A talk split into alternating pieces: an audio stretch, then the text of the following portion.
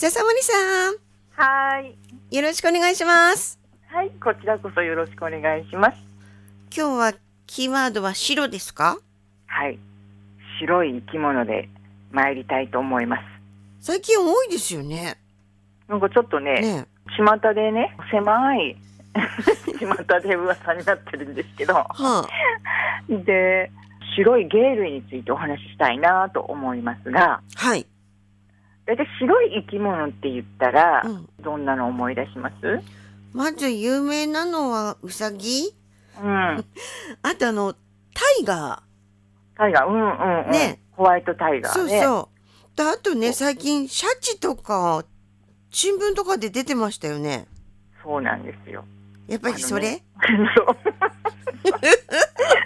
なんですけど、ええ。まあ大体白い生き物って言ったらね、ウサギとか、うん白猫とかね、あ、そうそうそうね。とかうん。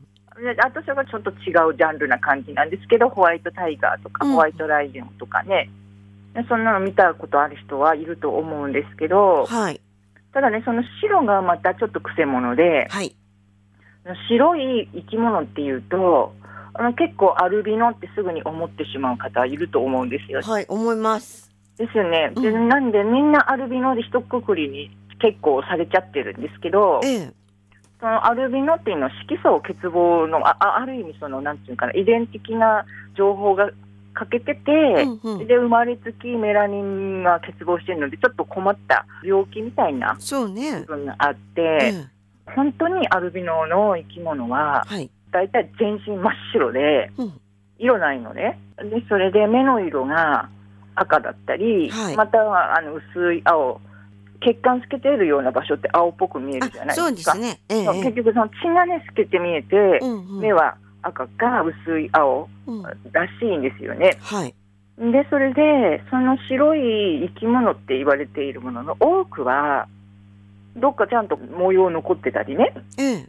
白ウサギとか言っててもどっかこう黒い模様があったり、うんうん。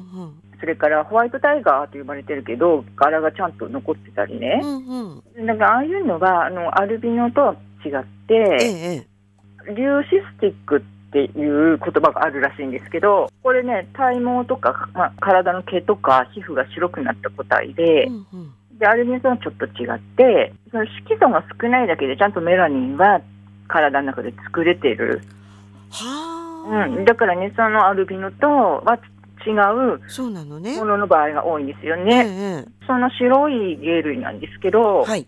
緑さん言ったように最近ねシャチとかうん話題になってますけど、ですね。世界的にもたくさん報告されていて、ええ。でなんとね20種ぐらいで確認されているらしいんですけど、二十種？うん、あの例えばシャチとか。イルカとか、はいザトウクジラとか、ええ。その仕事に見ていくと20種ぐらいで、でうん85種ぐらいしかいないんですよね、鯨類ってね、世界に。だからそのうちの4分の1ですね。と、そんなたくさんの種の中でうん確認されてるらしいんですよね。結構な頻度ってことですよね。そうそう、結構いるってことですよですね。よね。うんただし、さっき言ったように、これがみんなアルビノではなくて、多くはニューシスティックスっていうのは、うんなんか極端に言うと、色白の個性的なちょっとあああ。色白系のはい。柄がね、うんうんみんなよりちょっと薄いとか、色が白っぽいとか、はい。個性的、極端に言うと、そっち側の、ううんと子たちが、まあ、うんほとんどらしいんですよね。はい。で例えば、世界で一番多分知ってる人が多いのは、1991年からずっとハワイに毎年来遊しているザトウクジラで、ええ。ミガルっていう名前がついてるんですよね。は初めて見られた時は割と若くてあ。ええ。幼い感じだったらしいんですけど、うんそれからもうずっとこの冬もええ。確認されているって、まあ、うんハワイなんですけど確認されてるっていう話なので、まあ、ほぼ毎年やってきてるでミガルっていうのは全身真っ白なんですよねそれこそ。これはもうアルビノ？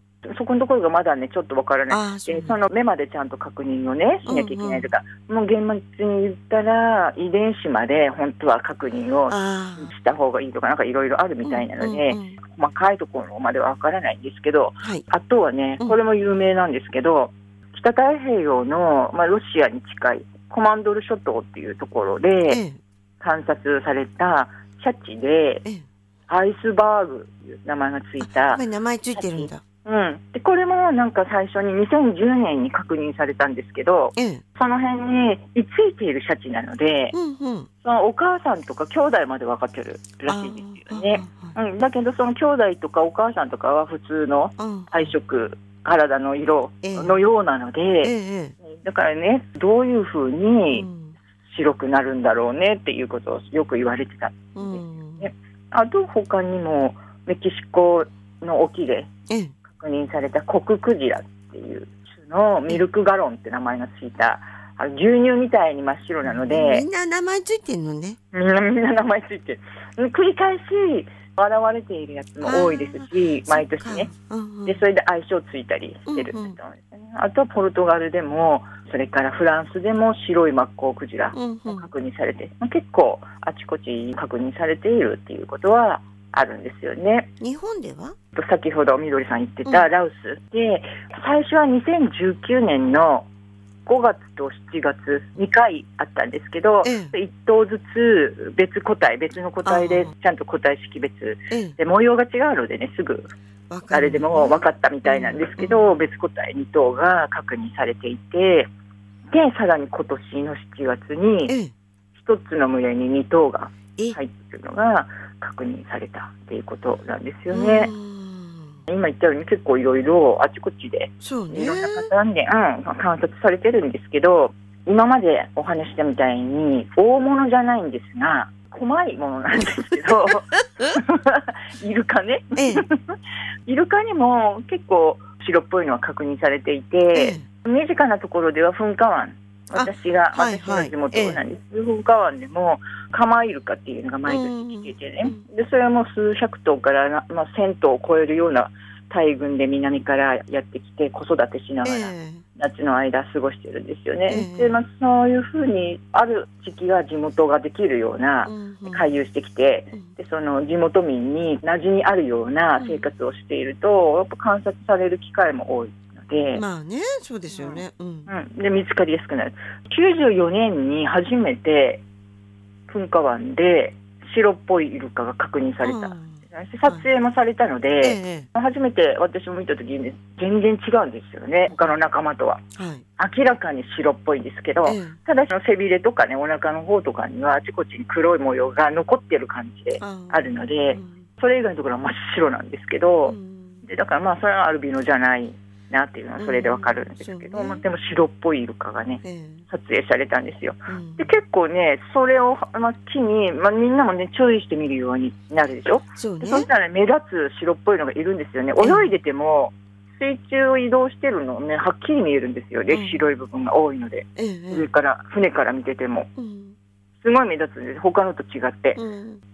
でまあ、そんな感じで、えっと写真もたくさん撮られていて、94年から99年までうん。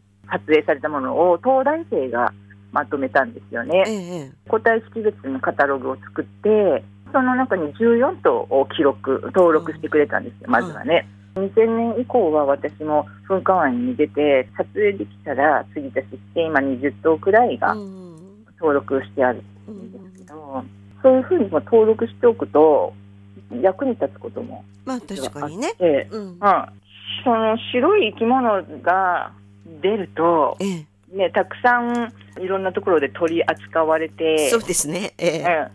うん、でそのイルカやクジラに興味ある人もない人もそういうことを知ったり、ええ。まあ、興味持ったりっていうことが起きるんですよえね。えでそれで私たち自身もええ。イルカやクジラのことをやっている私たち自身もうん。やっぱりね、カムチャツカでアイスバーグっていうシャチがね発見されたっていうその発見したチームが私の知人の人だがその率いるチームだったんですけど。ええ。でその彼からそのすごい真っ白なシャチを撮影したんだよって写真を送られてきてのおーっと思って すごいんですよ神々しいの。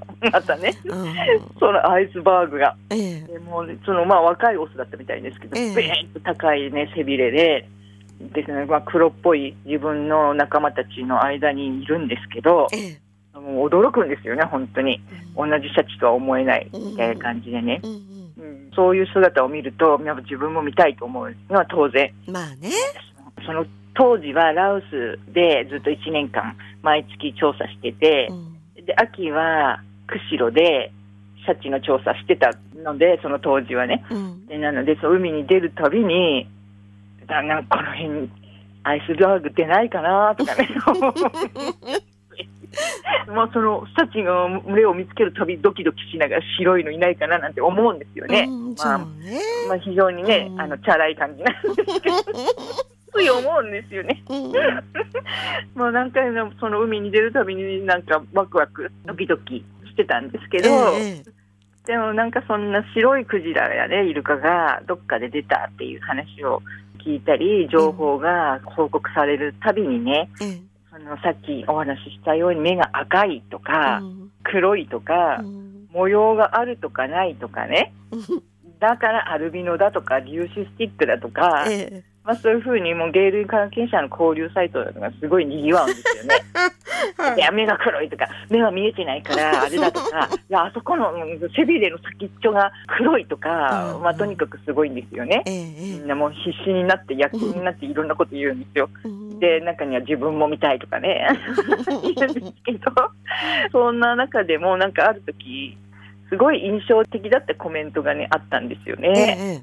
えそれがね、ええ原因は何であれ、で彼らの正体が何であれ、うんまずは、そう白い彼らが健康で無事に生き抜けるようにみんなで祈らないかいっていう、そんなコメント。を もうまさにその通りよね。そうそう書き込んできたうん。人がいて、うん。でも確かに、本当に私ね、ついね、あの、わーってなっちゃいますけど、うん。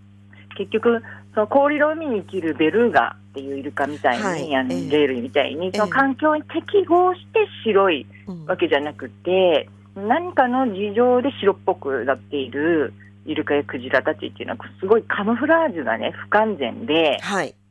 自然界で例えば餌の目を欺いたり、敵の目を欺いたり、その生き抜くための武器が、ね、不十分と言えるんですよね。だそのからさっき言っ通りですたよね。ううん。あの構えるかでみんなでこう泳いでても、目立っちゃうもんね。そうそう目立つんですよ。海中に海の中にいてもその一頭だけが目立って、そうだよねでだからねずっと次に出る付近まで追い続けることできるんですよねカメラでも。だから白っぽいのがいるとまず外さないで証拠写真撮れるんですよ。うんそれだけ目立っちゃうんですよね。まあ、で彼らにとってはねちょっとあんま良くないよね。良くない。それだって自分がね望んだことでもねそうしたくてね色白な人間みたいにねそうそう。色白系になったわけではないよ、でう。ん。そんなに目立つんだっていうことを当人がねいやうん当イルカがねうん。もちろん知らないんじゃないかと。まあ仲間は分かってるかもしれないんですけど、えで当人はまだ知らないんじゃないかと、うんまあ、考えればね普通ですよね。だからまあなんか人間として野生動物と関わる目的には例えば撮影とえか、はい。好きだから見たいとか、研究目的とか、守りたいんですとか、うん。いろいろあるんですけど自分は彼らを見守る立場なんだよっていう自負する立場そういう立場なんだと自負するであれば、うん。私のようにねそういう気持ちがあるんだったら、うんやっぱりその何かを語るときに彼らについて語るときにはちゃんと血が通っていなきゃいけないと思うんですよね。はい。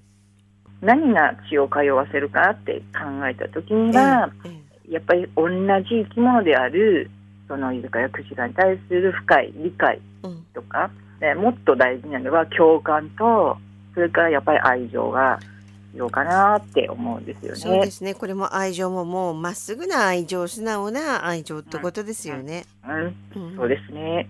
まあ、何に対してもそうですよね。うん確かにその通りだと思います。はい。はい。笹森さん、今日もありがとうございました。はい。こちらこそありがとうございました。